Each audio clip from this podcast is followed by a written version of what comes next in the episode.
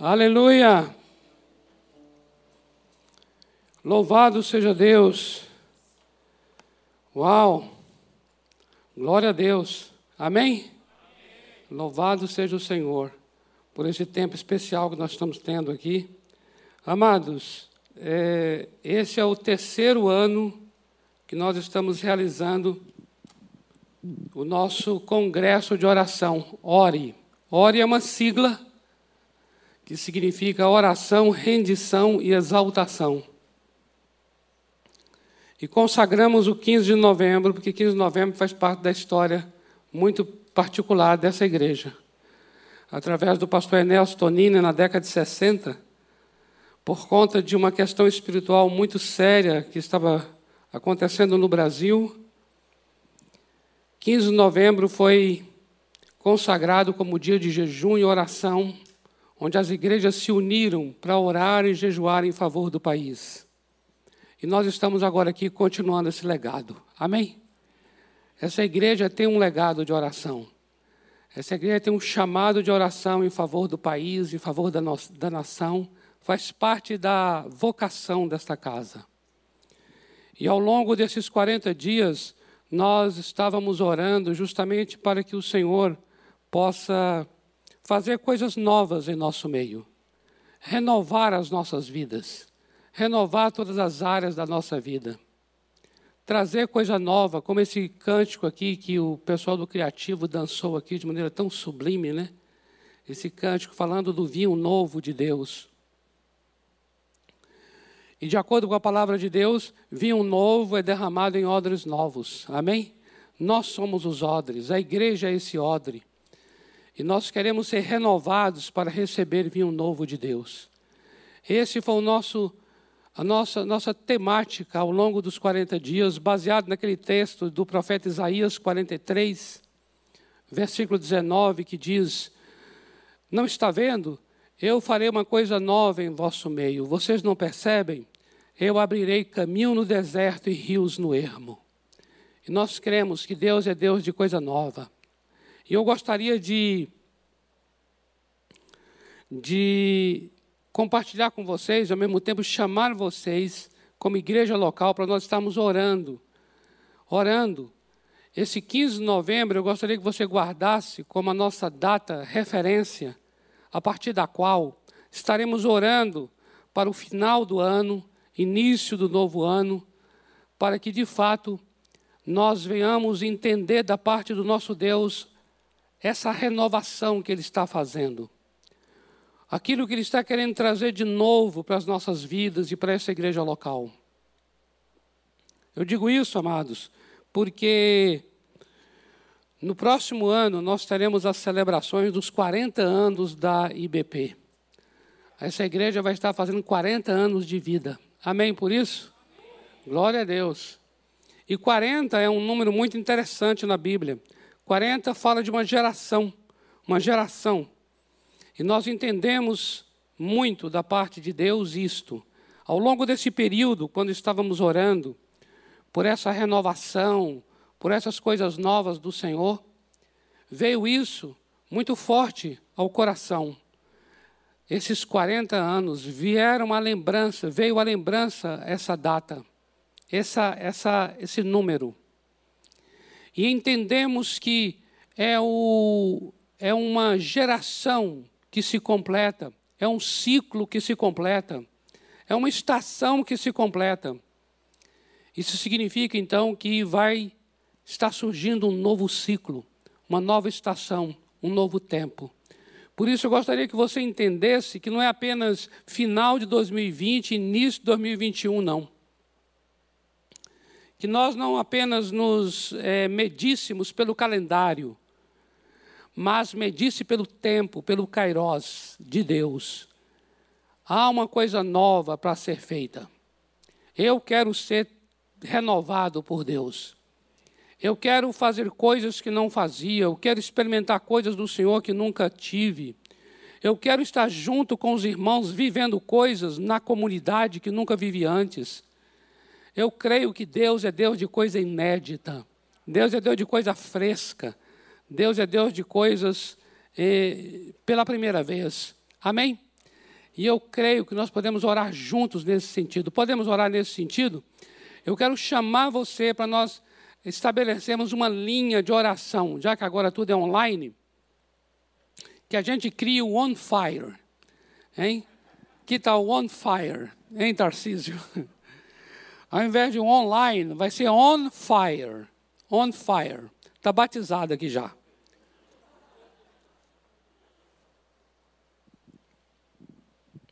É pegando fogo mesmo, é em chamas, é em chamas.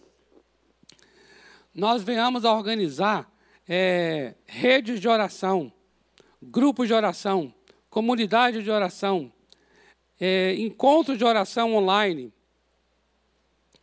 Eu tenho observado isso, amado. Nós precisamos nos organizar no quesito oração. A nossa oração precisa ser mais organizada, organizada, sistematizada.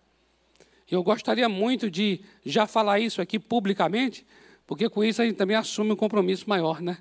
De falar assim, então vai. Está vendo dessa maneira, então vamos lá. Faz, bota a mão na massa. e é verdade. Vamos estar juntos, porque não é, não é uma coisa de uma pessoa, de um ministério, é da igreja. Amém? Oração não é, oração não é ministério. Esse negócio de falar assim, ah, aqui na igreja tem um ministério de oração, é, nós temos um ministério ali de oração. Não, não, não, amados. A igreja é o ministério de oração. Toda ela é o ministério de oração. Amém? Nós vamos trabalhar nesse sentido. Cada um que está aqui é um, é um homem, uma mulher de oração. É um intercessor, é um sacerdote de Deus. É um homem, uma mulher chamado para orar. E nós vamos orar sim, para entender essas coisas novas do Senhor esse novo tempo, essa nova estação, esse novo ciclo. É o começo de um novo ciclo. O, o, o, o pastor Rafael falou aqui: eu vou falar como profeta que Deus fará coisas novas e grandes. É verdade, temos que falar mesmo. Porque ele fará mesmo, não é, não é chavão, não é clichê evangélico. Nós cremos que o Senhor fará. Estamos orando por isso. Chamamos a igreja para nós estarmos intercedendo juntos por isso, em nome de Jesus. E nós veremos isso como comunidade, como família. Amém? Como família. Amados, é, nesse dia de hoje, é, o, pastor, o pastor Jonas me incumbiu, né? Eu, eu não, não esperava por essa, mas aí assumi também, de me, responsa me responsabilizou para as quatro ministrações do domingo. Né?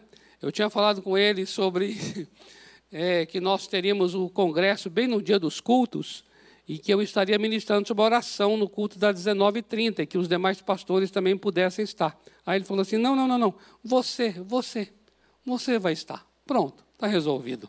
Você vai estar, e aí você. Falei que maravilha. Glória a Deus. E aí, aí é, trouxe aos irmãos uma série, uma série para um dia só. É assim. Geralmente as séries vão assim, demoram um mês, né? Essa não, essa demora um dia.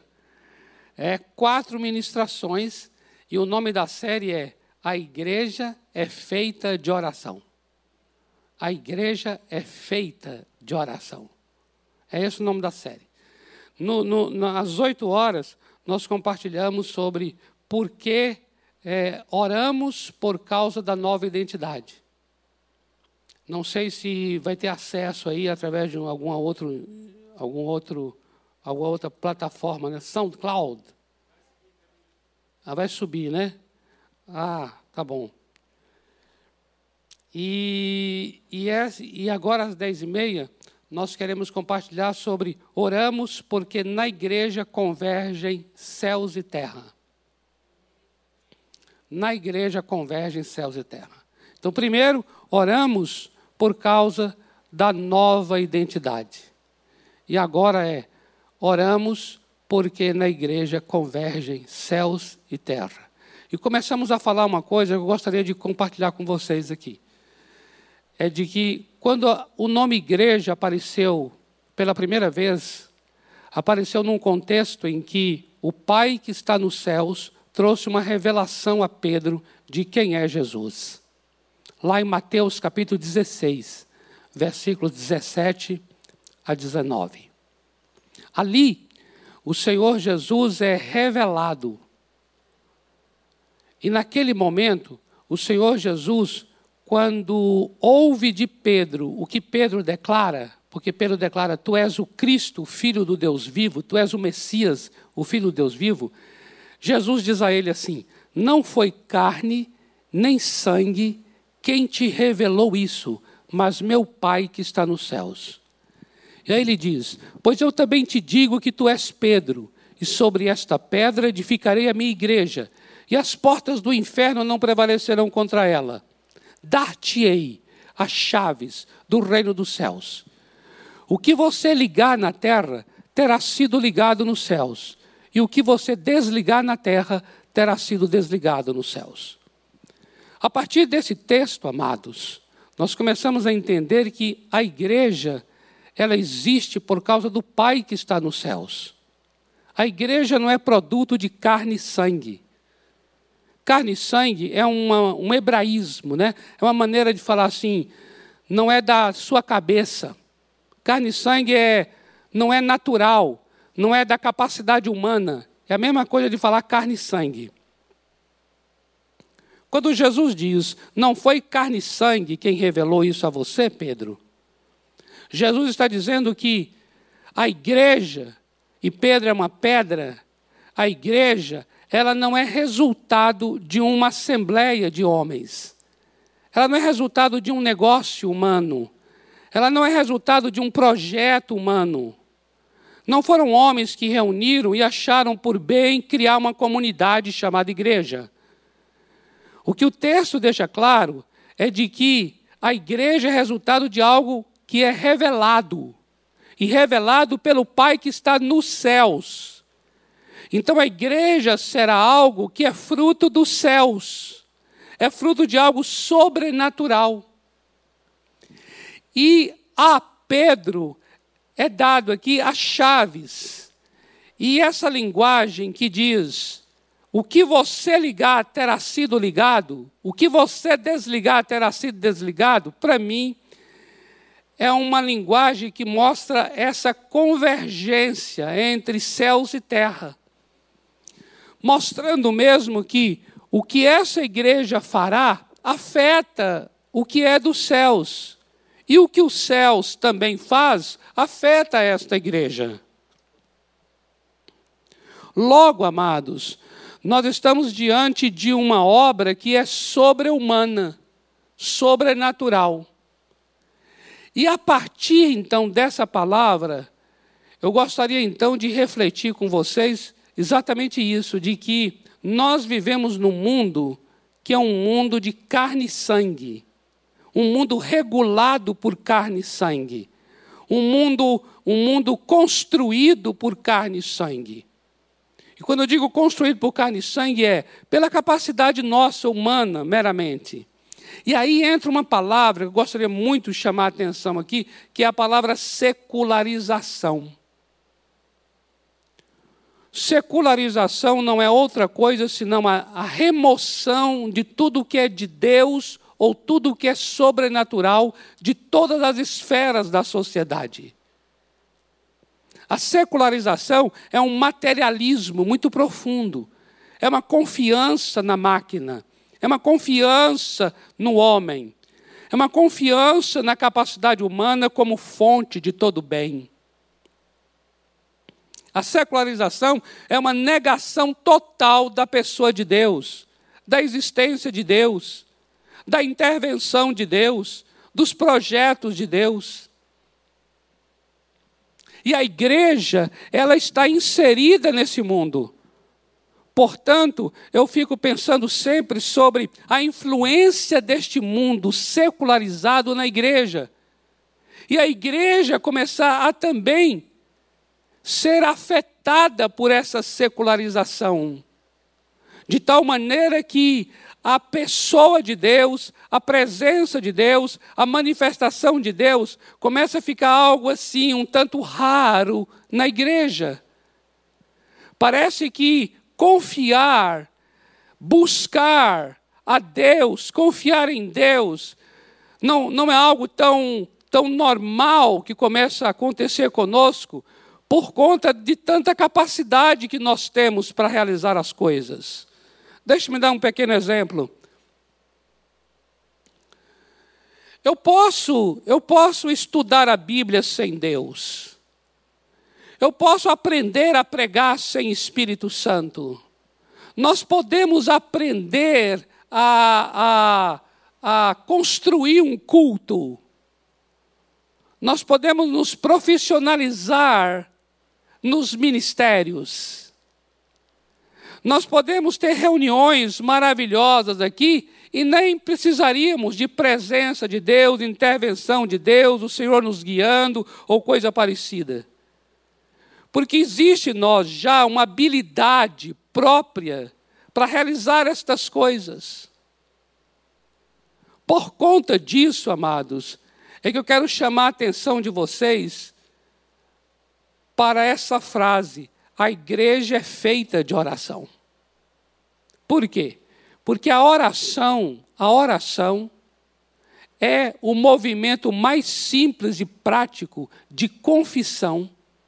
Presta atenção nisso. Pela oração, nós confessamos que Deus existe, que Deus é que tem um projeto, que Deus é que tem um plano, que Deus é que tem uma vontade, que Deus é que tem um poder, e é Ele quem vai agir.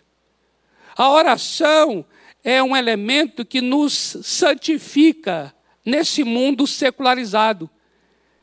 A oração é um movimento que nos separa desse mundo que está tão materializado. Você compreende isso? Porque quando você fala assim, eu vou orar, eu vou buscar a Deus primeiro. Eu não vou decidir isso aqui baseado em algumas referências que eu tenha. Eu vou buscar ao Senhor. O que você está afirmando ali? Você está afirmando o caráter sobrenatural, o caráter celestial, o caráter divino da igreja, da nossa nova identidade. Quando qualquer assunto eu digo antes assim, eu vou orar primeiro, você está afirmando e você está firmando, firmando essa santificação de que esse mundo secular não vai te contaminar, não vai te influenciar, não vai te afetar. Por mais que você seja habilidoso, habilidosa para fazer qualquer coisa, você entende que se o Senhor não edificar a casa, em vão trabalha o que edificam. Você sabe que se o Senhor não guardar a cidade, em vão vigia a sentinela. O que isso quer dizer? Que o trabalho da sentinela será um trabalho secular apenas se ele não confia no Senhor que guarda a cidade. Por mais que eu seja habilidoso para edificar uma casa, eu sei que se o Senhor não edifica, será vão o meu trabalho. A minha competência não elimina a minha dependência. Amém, amados? A oração fala disso. A oração coloca a minha competência em seu devido lugar. A oração, ela santifica a minha habilidade, ela santifica a minha, a minha competência, a minha capacidade. Por isso que eu estou aqui com esse peso no coração, já ao longo desses 40 dias, para dizer assim: Senhor, precisamos sair dessa influência secular. A igreja é feita de oração. É disso que ela é feita. É uma questão de natureza. Por isso começamos a compartilhar isso. Oração não é uma questão de circunstância ou de situação. Oração é uma questão de identidade. Pelo fato de nós termos ressuscitado juntamente com Cristo, e essa é a nossa identidade de pessoas ressurretas juntamente com Cristo, é por causa disso que nós buscamos as coisas que são de cima, onde Cristo está. Ou seja, buscar o que é de cima é orar. Quando eu estou buscando as coisas que são de cima, eu busco, não é porque eu estou passando por problemas. Eu busco, não é porque eu estou enfrentando uma tribulação. Por quê? Porque orar não é uma questão de circunstância. Orar é uma questão de condição e não de situação. Eu oro porque a minha condição é de homem e mulher ressurreto, juntamente com Cristo. Eu sou de cima, por isso eu busco as coisas que são de cima. Amém? É uma questão de natureza e não de comportamento. E nesse momento agora aqui, nós queremos mostrar exatamente isso, que é uma continuidade. Se é uma questão de identidade, se é uma questão de natureza, nós temos que entender então que não há como existir igreja se não existe oração.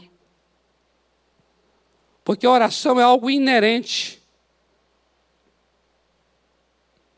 E é justamente nós, justamente nós oramos porque é na igreja que convergem tanto os céus quanto a terra.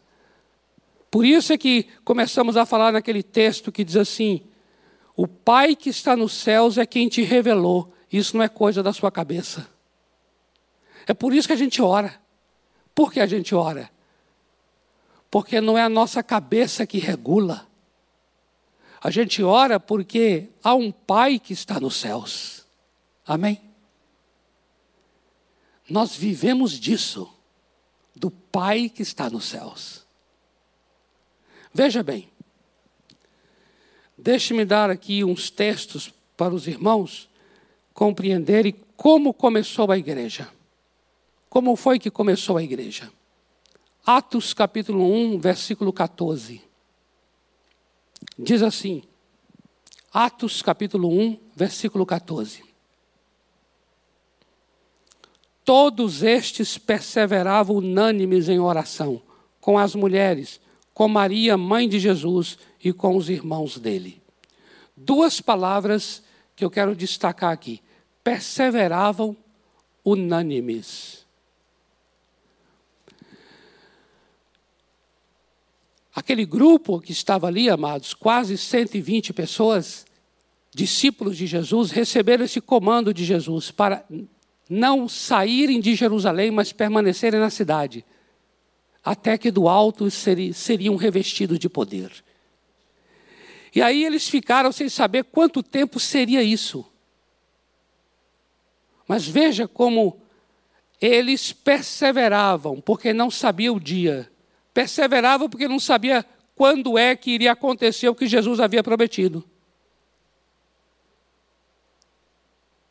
E perseverava unânimes. Eu gosto muito dessa palavra unânime, porque essa palavra unânime quer dizer assim: todos tinham o mesmo ardor, todos tinham a mesma paixão.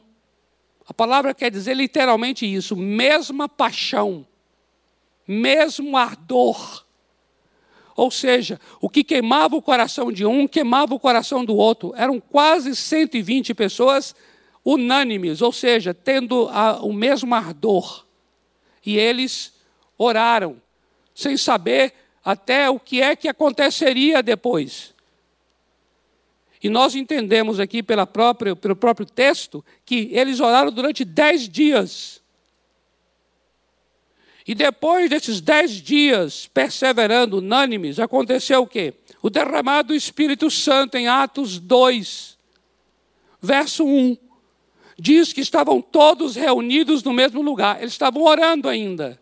Estavam todos reunidos. E aí ouviram o vento, um vento impetuoso e esse vento impetuoso era o Espírito Santo sendo derramado, e línguas de fogo pousou sobre a cabeça de cada um deles, e eles foram cheios do Espírito Santo e começaram a falar em outras línguas, glorificando a Deus.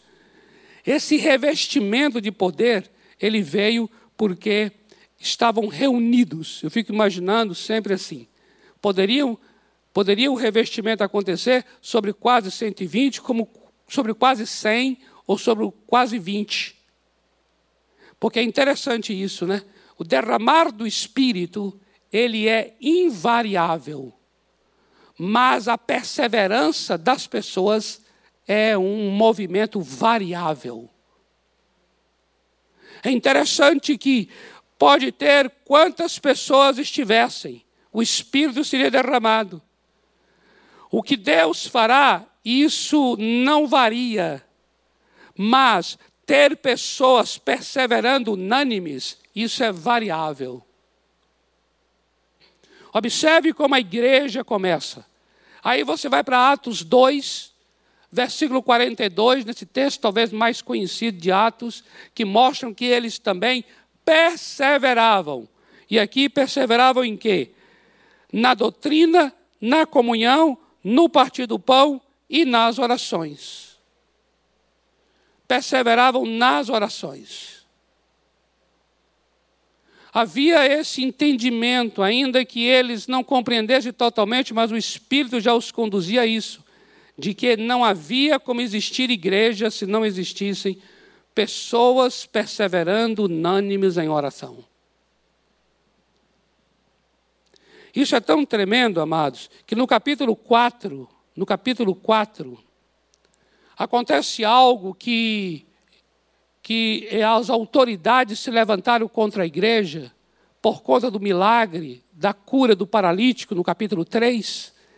E essas autoridades prenderam e depois soltaram os discípulos e ameaçaram os discípulos para que eles não falassem no nome de Jesus. Os discípulos ficaram mais assim, eu diria, é, atemorizados. E eles levantaram a voz novamente em oração unânimes. Capítulo 4, versículo 24, você vê isso. Eles voltaram a orar, porque agora eles estavam sendo ameaçados para que não pregassem o evangelho. Eles voltaram a orar, unânimes novamente capítulo 4, verso 24. Aí no capítulo 4 ainda, no verso 31, vem a resposta da oração. Depois que eles clamam, né? Eles clamam dizendo: "Deus, estão se levantando contra o teu ungido, estão se levantando contra o nome de Jesus. Mas nós oramos agora, nos dê intrepidez, nos dê ousadia para nós continuarmos pregando a tua palavra, porque nós não vamos nos calar diante da ameaça deles. Dai-nos ousadia para continuar pregando. Aí depois que eles oraram, aqui no verso 31 diz: Tendo eles orado, tremeu o lugar onde estavam reunidos, todos ficaram cheios do Espírito Santo e com intrepidez anunciavam a palavra de Deus. a oração. Observe no capítulo 6, no capítulo 6, quando surgem os diáconos, eu acho interessante essa orientação que Pedro vai dar no versículo 4. Pedro vai orientar que tivessem pessoas específicas para cuidarem dos necessitados. Por quê? Porque eles, os discípulos, iriam se consagrar Consagrar aqui, amados, é perseverar. É a mesma palavra para perseverança. Ou seja, eles iriam perseverar em quê? Perseverar na oração e no ministério da palavra. Observe como é que a igreja inicia. O próprio apóstolo Pedro entendeu que uma necessidade que estava surgindo ali precisava de ter um ministério, pessoas específicas para cuidar daquela necessidade, porque eles tinham que continuar perseverando, continuar é, nesse, nesse, nesse ritmo de quê? De dedicação exclusiva ao ministério do ensino da palavra e a oração. Observe então como é que essa igreja nasce. Quando você chega no capítulo 10, quando acontece aquela experiência linda, quando o apóstolo Pedro é levado na casa de um homem que não é judeu, é um gentil chamado Cornélio, E ali o evangelho agora é aberto para os gentios. Amado, o capítulo 10 é muito tremendo, porque o capítulo 10 marca marca a porta do evangelho sendo aberta para os gentios. Aquilo que antes era totalmente exclusivo para os judeus, agora o mover de Deus está indo em direção aos gentios. E como é que isso acontece? Isso acontece porque Cornélio orava e Pedro orava. Você vai ver que eles vão declarar aqui exatamente isso. Cornélio vai dizer: Eu estava nas minhas orações. Olha só, capítulo 10, versículo 30. Cornélio vai dizer, vai dizer assim: Eu estava na hora da oração, eu estava em minha casa orando, e aí um anjo, eu tive a visão de um anjo que veio até mim. Isso é Cornélio falando. Observe, amados, observe como é que a igreja, como é que é, a porta se abre para nós. Nós somos os gentios, viu? Como é que essa porta abriu para nós? Abriu com o movimento dos céus. Você está compreendendo o movimento celestial? Então, olha só, aquele homem está ali orando, orando, orando, aí ele tem uma visão de um anjo. É assim, amados, um anjo. Fala hoje aí para o pessoal que estava orando e viu um anjo. Você está entendendo? Esse mundo está muito secularizado, amados. Esse mundo removeu, removeu Deus e todas as manifestações celestiais. Anjos são, são ministradores em nosso favor. Anjos são servos de Deus, ministradores em nosso favor. São espíritos celestiais, os anjos. Fazem parte da nossa vida, fazem parte da nossa história. Quando eu falo outra língua, eu estou falando língua dos anjos, amados. E falar língua dos anjos é falar minha língua materna, é falar minha língua natal. Porque se eu nasci de cima, o que está em cima é minha terra natal. Falar a língua dos anjos é falar a minha língua que é familiar. Falar português é falar língua estranha. Você está compreendendo isso, amado? A gente até, a gente até acha isso uma bagunça. Até a gente acha isso não tem lógica. Por que a gente acha que não tem lógica? Por causa da secularização, que a nossa mente já está afetada. Nós estamos tão afetados que eu dizer assim, é estranho falar português, mas falar uma outra língua, a língua dos anjos, isso me é familiar. Bagunça a nossa lógica. Entenda bem isso, queridos. Estava ele ali orando, Cornélio. Veio um anjo dizendo: vá na, vá, vá na casa de Simão, lá em Jope, e busque um homem chamado Pedro. Aí o que aconteceu? Estava Pedro em cima, na casa, no eirado, orando também. E nessa hora da oração ele teve uma visão, visão, amados, faz parte da nossa vida, amém? Visão celestial faz parte da vida, aleluia. Visão celestial faz parte do cotidiano da igreja do Senhor Jesus Cristo, amém? Oh, amado, esse amém foi muito fraco.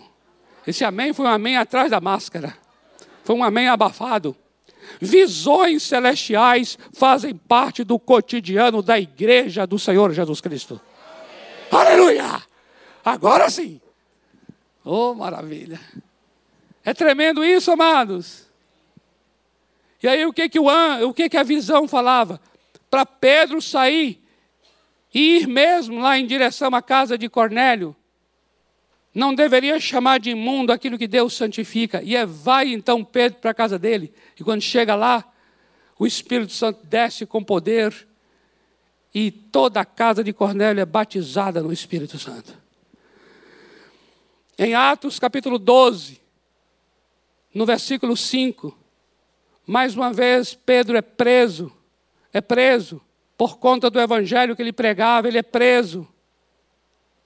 E enquanto Pedro está na prisão em algemas, diz a Bíblia aqui no verso 5, que a igreja está orando perseverante. Orando perseverante. Enquanto a igreja está orando perseverante, anjos de Deus são enviados na prisão para a libertação de Pedro. Pedro sai de lá assim, parecia que ele estava sonhando. Ele fica até assustado com o que estava acontecendo. O que, que é isso? Isso é os céus e a terra. Os céus e a terra fazendo história. Em meio às orações.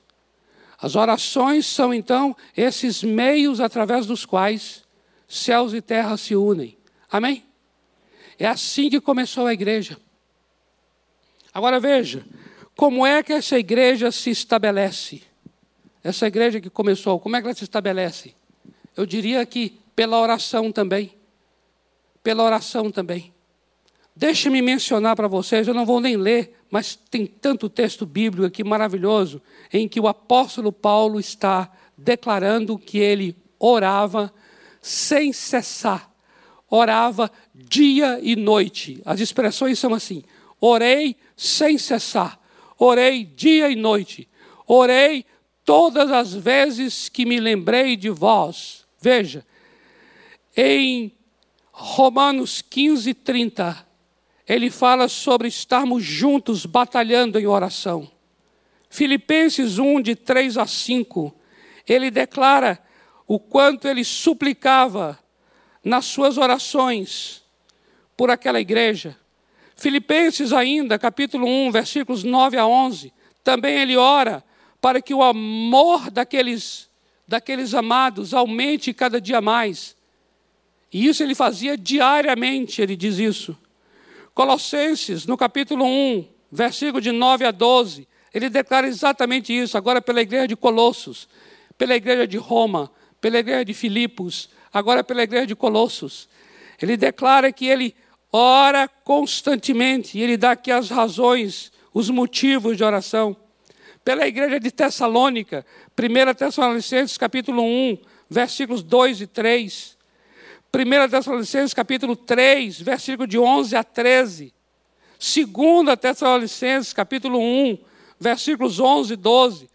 Todos esses textos em Tessalônica, ele declara: Eu estou noite e dia, sem cessar, orando por vós, orando por vós, orando por vós. A Timóteo, olha só aqui, ó, 2 Timóteo, capítulo 1, verso 3, ele declara: Timóteo, sem cessar, eu lembro de ti nas minhas orações, noite e dia, noite e dia. A Filemão, no capítulo 1, verso 4, ele vai dizer: Lembro-me de ti, Filemão, e dou graças ao meu Deus pela tua vida em minhas orações. Observa, amados, as orações do apóstolo Paulo por aquelas, por aquelas igrejas que foram fundadas eram orações contínuas, eram orações perseverantes, eram orações incessantes, porque era disso que era feito a igreja. A igreja não poderia ser estabelecida se não fosse por oração. Se nós hoje olhamos assim, ah, como aquele ministério do apóstolo Paulo, como aqueles amados estabeleceram igrejas em toda a Ásia e começaram a, a evangelizar a Europa. Meu Deus, que impacto é esse que aquela igreja teve no primeiro século? Está aqui a razão. Está aqui o motivo do impacto. Está aqui o motivo da influência. Porque não havia dia que não houvesse oração. Não havia dia que não houvesse orações intencionais, organizadas. E eu quero encerrar falando sobre como é que se pratica a igreja. Então você viu como é que a igreja nasceu, como é que a igreja começou, como é que ela é estabelecida, e agora eu queria trazer para você algo aqui que é como é que a igreja é vivida. Como é que você pratica a vida da igreja? Amados, eu queria que você abrisse sua Bíblia agora em Efésios, capítulo 1, versículo 15. E também em Efésios, capítulo 3, versículo 14. Efésios, capítulo 1, verso 15. E Efésios, capítulo 3, verso 14.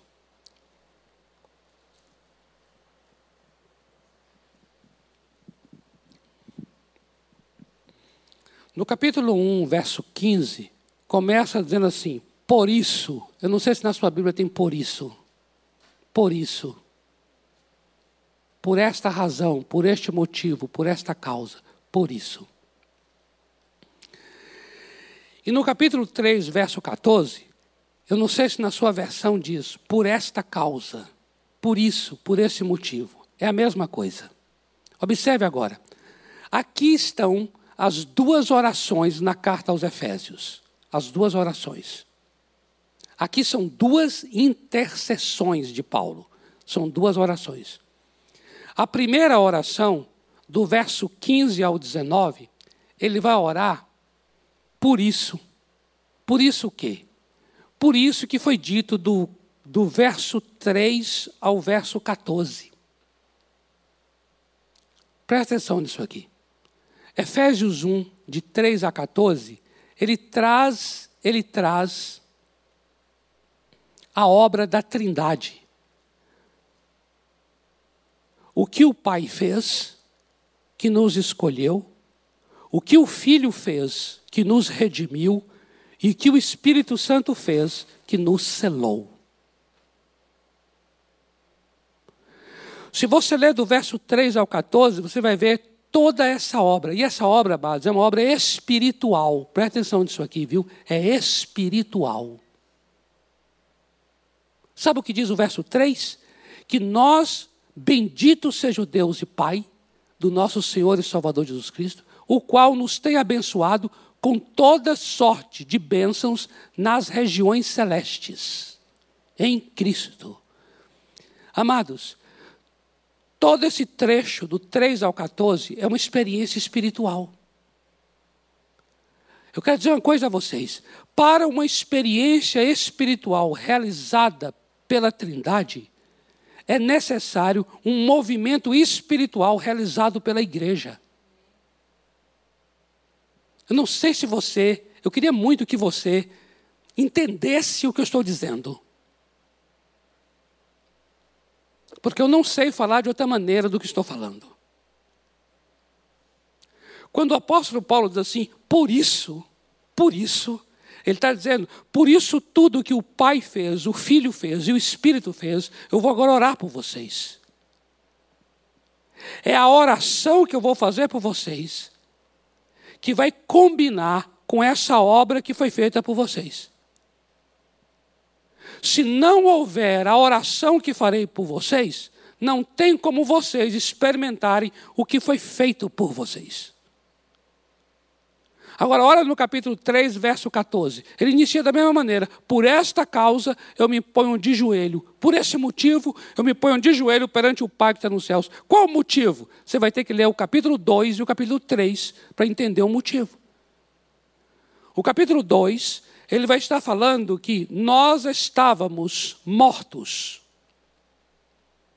em pecado, mas recebemos vida juntamente com Cristo. Presta atenção: vida. Pela graça fomos salvos. Ressuscitamos juntamente com Cristo. E nos assentamos nas regiões celestes juntamente com Cristo. Presta atenção: isso aqui ele está dizendo, com Cristo eu fui salvo, com Cristo eu fui recebi vida, com Cristo eu ressuscitei, com Cristo eu já me assentei nas regiões celestes. Essa é uma experiência espiritual. É muito espiritual. Isso é o capítulo 2, versículo 4 a 6. Aí ele vai chegar para nós e dizer assim: Nós somos feitura de Deus, criados em Cristo Jesus.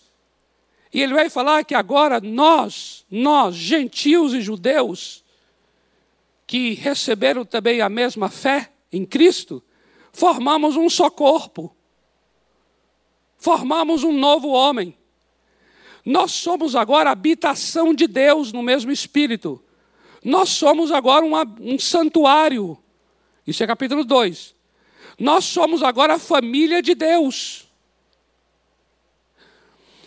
Aí ele vai dizer assim: que pela igreja, pela igreja, a sabedoria de Deus é conhecida diante de principados e potestades, é pela igreja. Porque a igreja experimenta esse propósito eterno de Deus em Cristo Jesus. Isso é capítulo 2, capítulo 3. Eu estou citando aqui muito por cima cada ponto. Depois que ele fala dessas verdades espirituais, ele diz: Por esta causa eu me ponho de joelhos diante do Pai que está nos céus, e ele começa a orar. Por quê? Porque a oração que virá agora, a oração que virá agora, que vai do verso 14 ao 21, é a oração por causa de toda a obra que foi feita em todo o capítulo 2 e 3.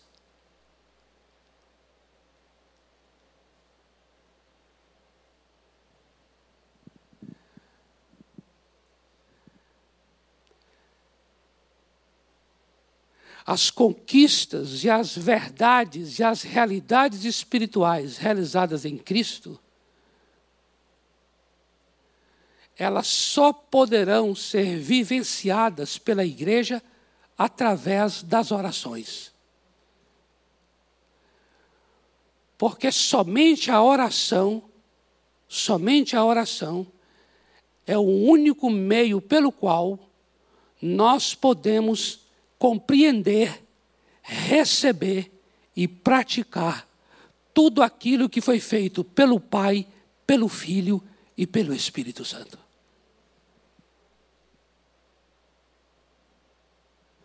Por isso é que nós oramos.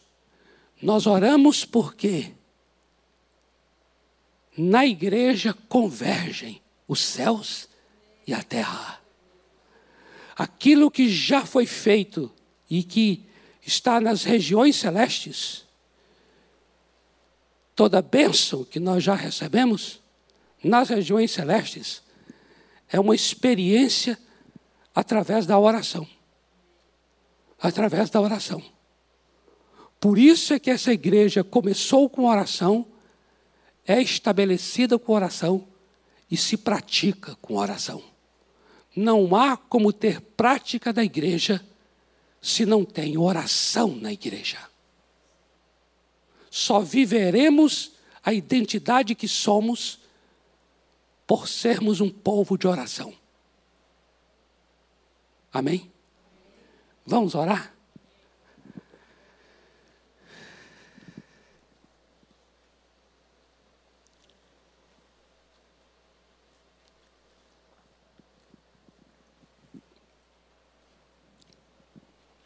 confesso uma coisa a vocês aqui. Nós precisaríamos de muito mais tempo para compreender melhor essas duas orações em Efésios aqui. Eu apenas mencionei o por isso, por esta causa, tá bom? Mas essas orações aqui, elas, elas nos esclarecem sobre tudo aquilo que foi feito antes. Por causa disso é que a oração começa dessa forma começa dizendo assim: por isso eu vou orar. Por causa disso, eu me ponho de joelhos. Amém? Isso é tremendo. Vamos ministrar esse cântico. Eu queria convidar aqui a missionária Isabel para orar pela tua vida e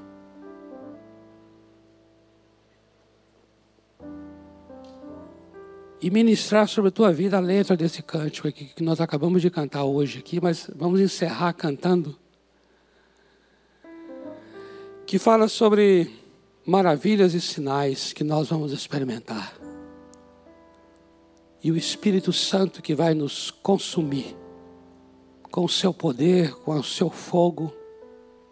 O Espírito Santo que vai nos renovar.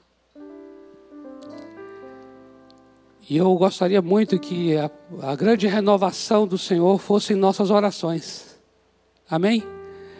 Eu vou dizer uma coisa a você. Eu estou orando a Deus assim: Deus, renova minha oração. Renova minha linguagem de oração. Me dê problema novo. Estou cansado de orar por problema velho. Eu quero, assim, lutas novas. A gente nunca fica sem luta, né? Então que seja nova. Batalhas pelas quais nós vamos. Mas mais do que isso, Senhor, renova minha língua, renova minha linguagem, renova minhas orações, renova meu coração para orar. Oração não pode ser uma coisa chata. Oração não pode ser uma coisa enfadonha. Oração não pode ser mesmice. Oração não pode ser, sabe, aquela coisa que eu falei hoje de manhã aqui. Da hora que gente se encontra, assim, todo mundo está tão feliz, tão vibrante, conversando um com o outro, e daqui a pouco alguém fala assim, vamos orar, parece que jogou água fria. Porque muda tudo, a gente já começa a fazer aquela cara de assim, sabe aquela cara que parece estar num funeral? Aquela cara triste para baixo. É, vamos orar. Aí entra aquele formalismo todo, falta uma vibração, falta um mover de Deus no meio das orações. E é isso que eu estou orando, Senhor, renova nossas orações. Amém? Renova nossas orações. Põe fogo em nossas orações. Seja ela sozinho, seja ela em dupla, seja ela com grupo, Senhor, renova. Venha os dons do Espírito, vem, queima minha vida, queima minhas orações. Vem me consumir, Santo Espírito.